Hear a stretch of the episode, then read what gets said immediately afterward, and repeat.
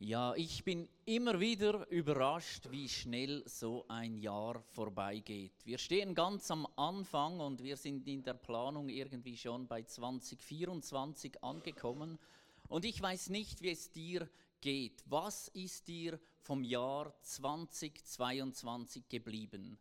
Sind es schöne Momente, die du in Erinnerung hast, wenn du an dieses Jahr zurückdenkst? Sind es schwierige Momente in deinem Leben? Die du vielleicht lieber ausblenden würdest oder verdrängen möchtest. Das Jahr 2023 steht vor uns. Was kommt auf uns zu? Hattest du ein gutes letztes Jahr? Hoffst du dort anknüpfen zu können? War es schwierig? Hoffst du, dass es besser wird? Keiner von uns weiß, was auf uns zukommt. Und trotzdem glaube ich, dass wir hoffnungsvoll und voller Zuversicht in dieses Jahr gehen können, weil wir wissen, Gott kommt mit uns. Gott ist mit uns und das ist auch die Jahreslosung 2023. Sie steht im 1. Mose 16, 13. Du bist ein Gott, der mich sieht jedes einzelne hier von uns. Du bist ein Gott, der mich sieht. Es ist eine gekürzte Version dieses Verses, der eben als Jahreslosung gezogen wurde. Nicht von mir, sondern das macht ein Gremium. Jeweils schon vier Jahre im Voraus gibt es so ein ökumenisches Gremium, das jeweils Jahreslosungen zieht. Und für dieses Jahr ist es eben dieser Vers. Dieser Vers handelt von einer Geschichte, von einer dramatischen Geschichte, die schon ganz am Anfang der Bibel auf den ersten paar Seiten stattfindet. Es ist eine Geschichte von Menschen, Menschen, die sich lieben und streiten. Es geht um tödliche Eifersucht, komplizierte Familienverhältnisse, Lug und Trug. Es geht um Scheitern und um Neuanfänge. Und ich glaube, wir alle finden uns genau in diesen Begriffen immer wieder.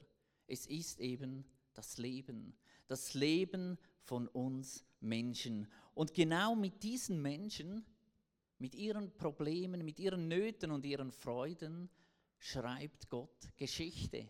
Mit dir und mir will er Geschichten schreiben. Mit Menschen, die glauben und mit Menschen, die zweifeln mit Menschen, die sich an seine Verheißungen klammern, auch wenn sie lange auf Erfüllung warten müssen. In der heutigen Geschichte geht es um verschiedene Personen. Da sind zum einen Abraham und Sarah oder Sarai, je nachdem, welche Übersetzung das ihr habt. Und sie stammten aus Ur in Mesopotamien. Das ist das heutige Irak. Man hat das wahrscheinlich deshalb einfacher gemacht, dass man es besser sagen kann.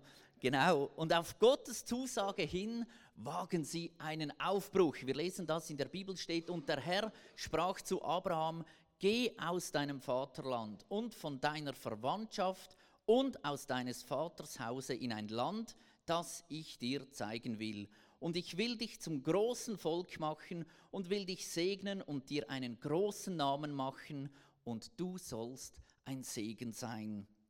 Das ist die Verheißung, die eben Abraham und Sarah bekommen haben und sagt, hey, lasst alles hinter euch, brecht alle Zelte ab, lasst die Vergangenheit hinter euch und geht und Gott sagt nicht wohin, sondern in ein Land, das ich euch zeigen werde. Der Weg ist also das Ziel und nicht dort, wo es dann wirklich hingeht. Macht euch auf, vertraut mir. Und so sind sie gestartet mit dieser Zusage und dass sie unzählbar viele Nachkommen haben werden, dass sie ein Volk sein werden. Und sie waren zwei Personen. Und es geht nicht lange und dann kommt dieser verhängnisvolle Satz, der im 1. Mose 11.30 steht, aber Sarah war unfruchtbar und hatte kein Kind.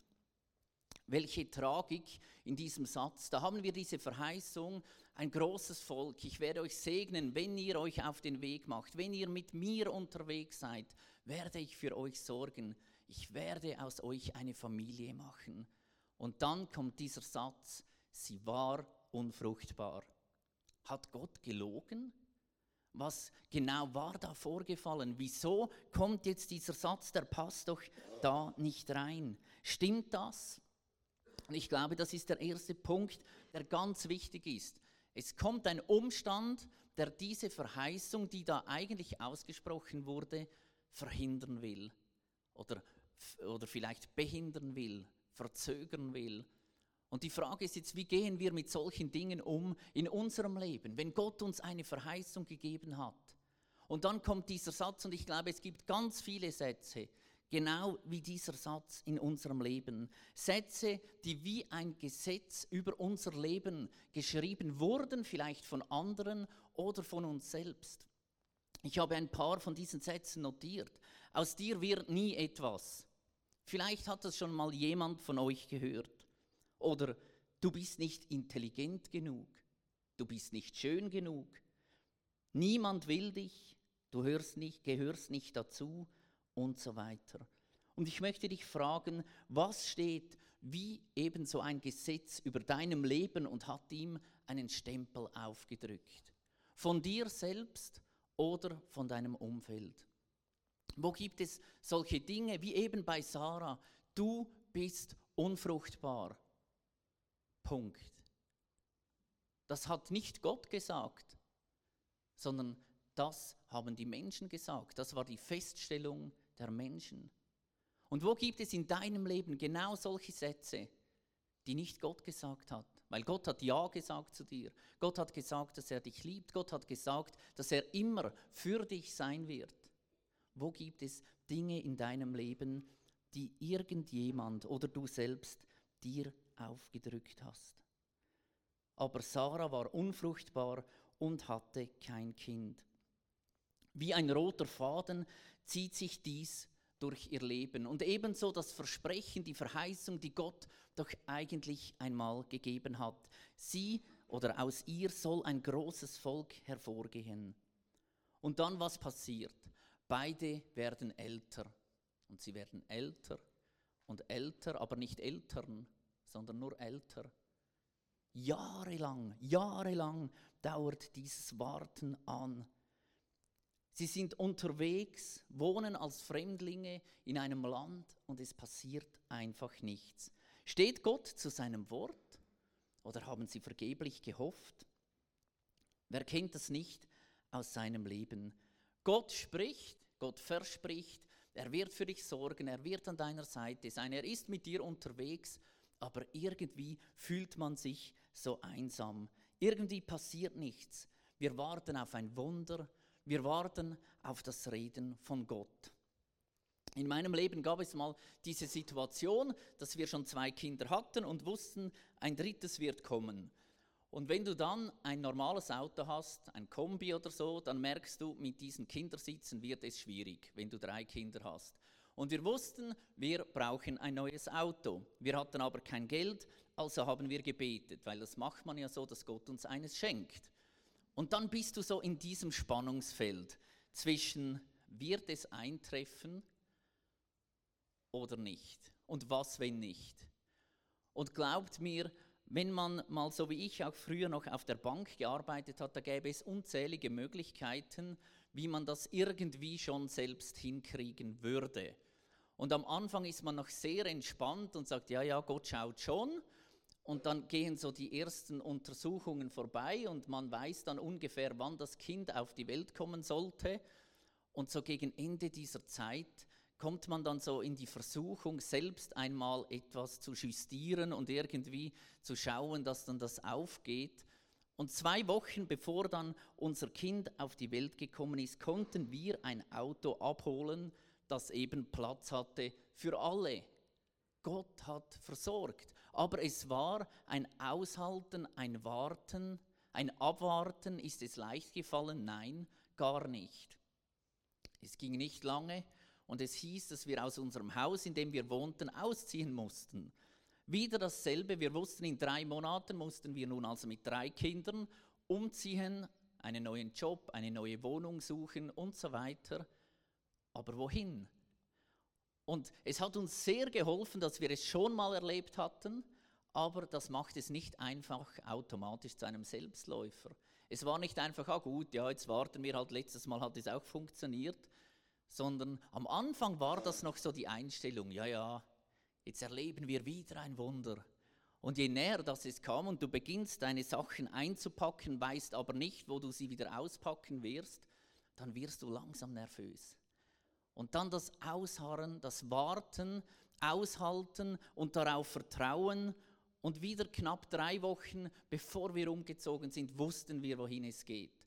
Gott hat versorgt. Aber es benötigte dieses Ausharren, dieses Warten. War es einfach? Nein, auf keinen Fall. Ich glaube auch nicht, dass es einfacher wird beim nächsten Mal.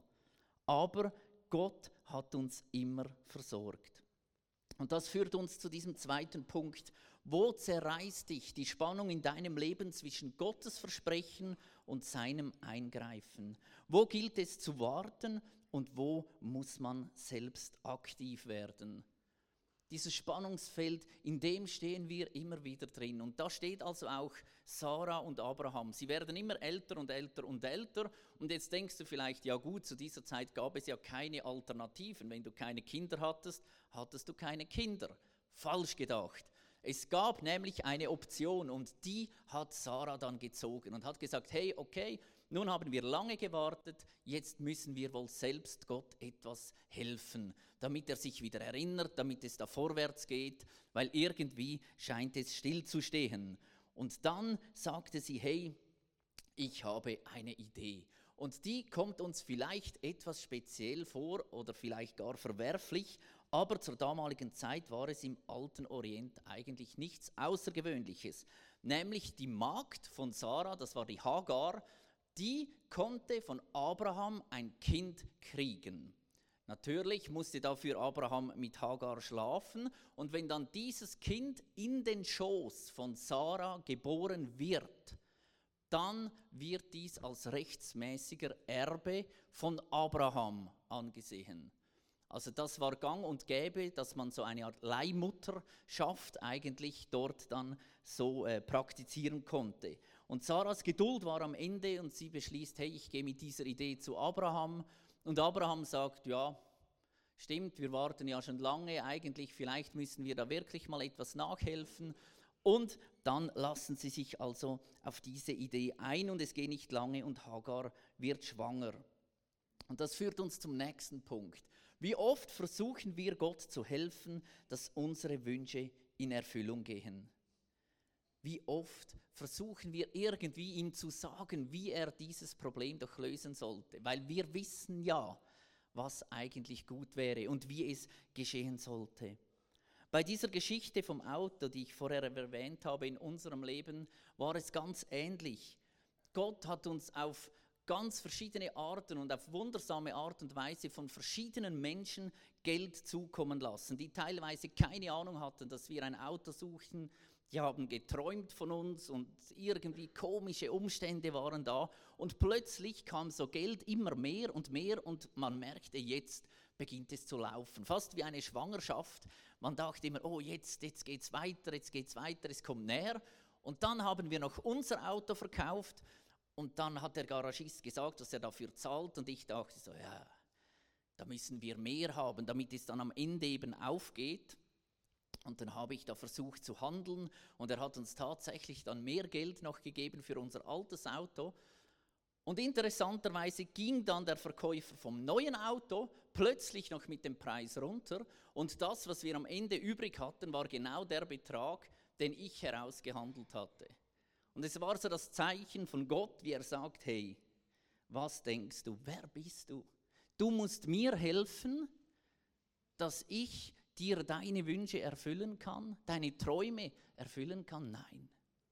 Und es war für mich so ein starkes Zeichen zu spüren, Gott ist da, er sieht mich, er sieht dich, jedes einzelne von uns. Er weiß, was du willst, was du brauchst. Er weiß, was du dir wünschst, was deine Träume und Pläne sind, weil er sie in dein Herz gelegt hat. Und deshalb will er auch derjenige sein, der sie erfüllt. Gott schaut, dass du genug hast und sogar noch mehr, um weiterzugeben. In dieser Geschichte geht es dann weiter. Hagar wird eben schwanger und dann kommt es zu Konflikten. Die beiden Frauen haben untereinander Machtkämpfe. Hagar gibt Sarah zu spüren, hey, ich bin diejenige, die schwanger ist, die eben Abraham ein Kind schenken wird.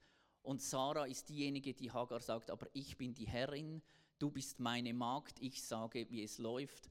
Und die Situation spitzt sich zu und irgendwann ist es so weit, dass Hagar davon geht. Sie flüchtet hochschwanger in die Wüste. Und man kann sich vorstellen, wenn jemand hochschwanger ist und in die Wüste flieht, wo ja nun wirklich nichts ist, dann muss die Verzweiflung, die Not sehr groß gewesen sein, weil man springt nicht einfach so hochschwanger in die Wüste, wenn eigentlich alles noch irgendwie aushaltbar wäre. Und Hagar geht also in diese Wüste, sie läuft davon, kommt zu einer Wasserquelle, ist dort ganz erschöpft, legt sich nieder und dann kommt ein Bote Gottes, ein Engel mitten in dieser Wüste aus dem Nichts zu Sarai. Und er sagt ihr nicht, hey, äh, nicht zu Sarai, zu Hagar. Und er sagt ihr nicht, hey, super, dass du wegläufst, war ja nicht zum Aushalten, komm einfach mit mir mit, ich führe dich an einen anderen Ort und dort wirst du es dann schön haben und dann schauen wir mal, wie es für dich weitergeht. Nein, der kommt und sagt dir, geh zurück. Geh zurück dorthin, wo du hergekommen bist. Zurück in diese schwierige Situation, dort, wo du eigentlich davongelaufen bist. Geh dorthin zurück, weil du dorthin gehörst. Gott sieht dich in dieser schwierigen Situation. Geh zurück, Gott wird mit dir sein. Der Engel geht sogar noch einen Schritt weiter. Er prophezeit Hagar, dass sie viele Nachkommen bekommen wird. Eine große Menge Menschen, die nicht gezählt werden kann. Was für eine Verheißung.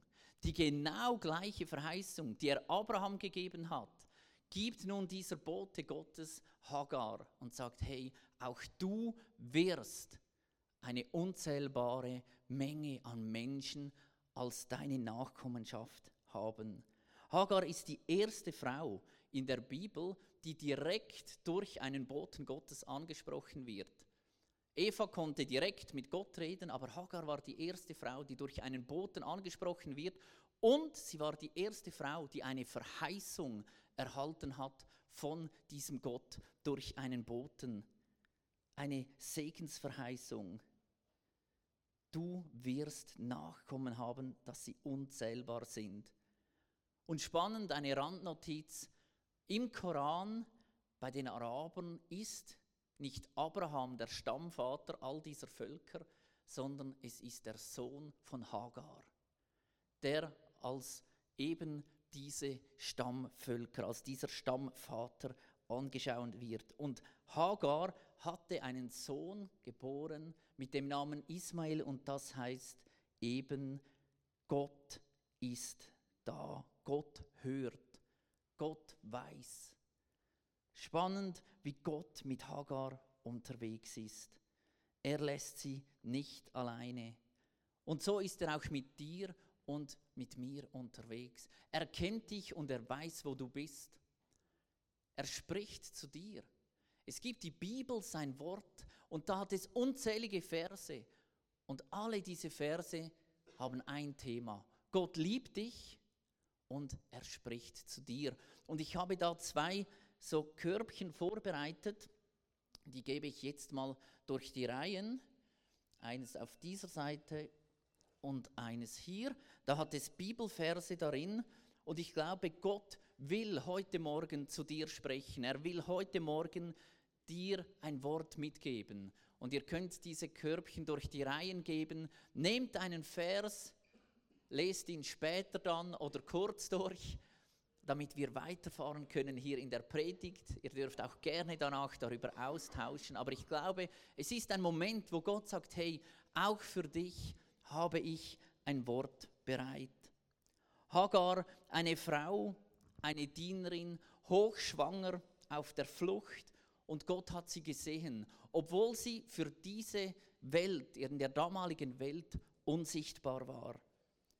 Hagar heißt die Fremde, Stell dir das einmal vor. Du bist auf der Flucht und du weißt, dein Name heißt die Fremde. Und alle, die dich treffen und dir deinen Namen zurufen, sagen, du gehörst nicht dazu. Du bist etwas Fremdes, wir wollen dich nicht, du bist anders und so weiter. Und dieser Frau begegnet Gott einfach so und spricht in ihr Leben. Er sieht sie. Und auf dem Bild der Jahreslosung fasst dieses Bild so die ganze Geschichte eigentlich zusammen. Man sieht Hagar, die am Boden kauert, zerstört, traurig, ohne Hoffnung. Man sieht Licht, welches von oben senkrecht auf Hagar hinabkommt.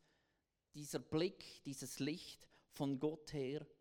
Sie ist alleine, vergräbt ihr Gesicht in den Händen und diese blaue Gestalt, der Bote Gottes, der da kommt und sie anrührt, der ein Gespräch führt mit ihr und die Umstände bleiben. Hagar bleibt die Dienerin, die Magd von Sarah, aber in ihrem Inneren hat sich etwas verändert. Sie weiß nun, Gott sieht mich, er ist da, er gibt ihr Würde zurück. Gott hat nicht einfach nur ein bisschen Mitleid, sondern Gott ist für sie da. Er hat ihr Elend gehört.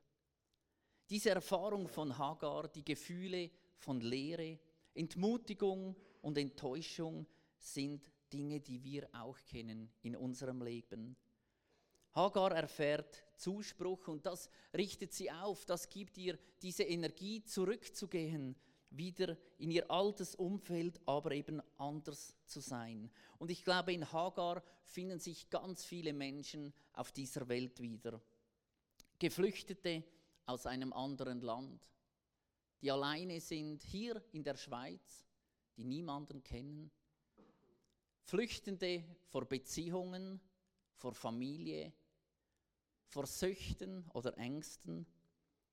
Frauen, die sich wie Hagar übersehen fühlen, gedemütigt, ausgeschlossen, aber auch Männer und Frauen ohne Hoffnung, ohne Zuversicht, die nicht wissen, wie es weitergeht.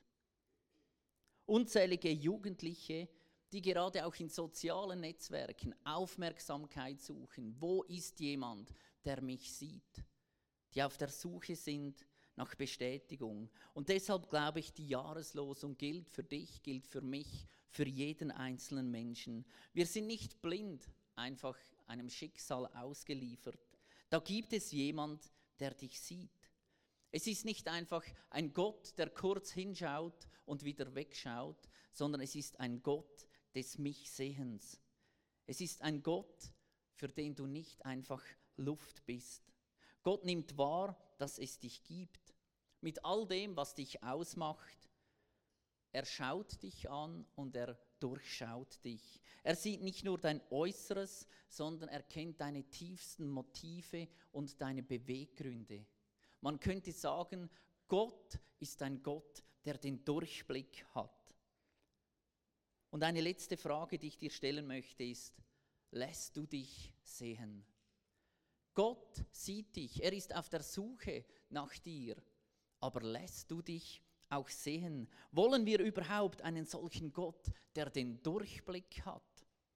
David kannte diesen Fluchtinstinkt vom sich verstecken, aber er erkannte auch, wie sinnlos das es ist, vor Gott wegzulaufen. Wir lesen sinngemäß im Psalm 139, ich könnte Flügel der Morgenröte nehmen, du siehst mich bettete ich mich am äußersten Meer, deine Augen sind doch über mir. Ganz am Anfang der Geschichte Adam und Eva, sie versuchten sich vor Gott zu verstecken und sie scheiterten, weil Gott sie sah. Macht es dir Angst oder gibt es dir Hoffnung, dass Gott ein Gott ist, der dich sieht? Es gibt in dieser Geschichte noch ein bemerkenswertes Detail. Hagar antwortet und sagt, du bist ein Gott, der mich sieht. Es ist nicht die dritte Person, sondern es ist die zweite Person, die da benutzt wird. Du bist ein Gott.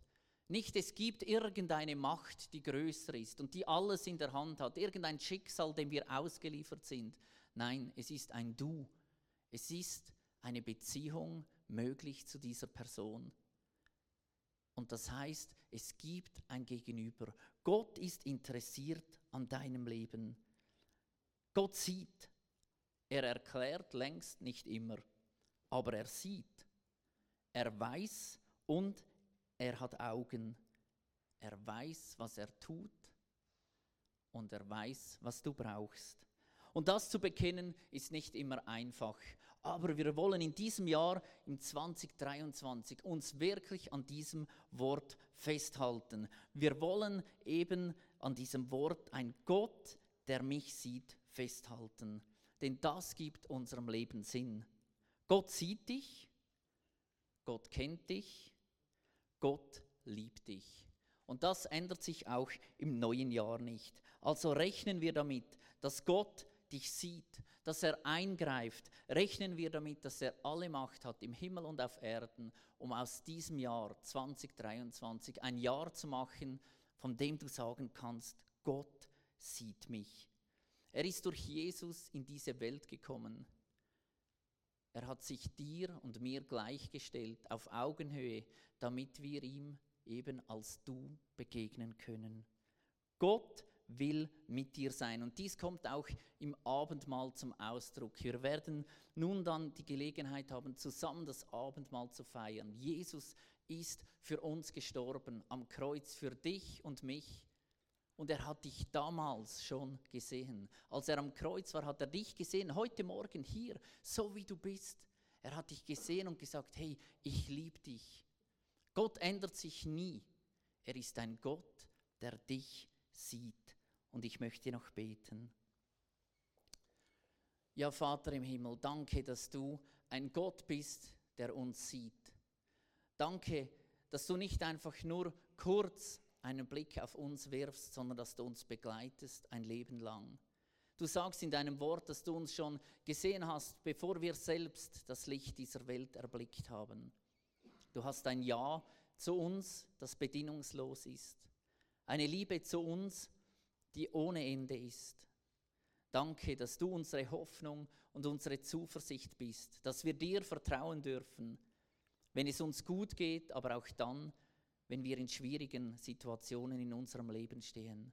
Wir wollen daran festhalten, wie Hagar, und zum Ausdruck bringen, du bist ein Gott, der uns sieht. Du bist ein Gott, der uns liebt. Und du bist ein Gott, der versprochen hat, immer an unserer Seite zu sein jeden einzelnen Tag unseres Lebens. Und das nehmen wir in Anspruch, daran halten wir fest. Danke, siehst du uns und lässt uns immer mehr von dir sehen. Amen.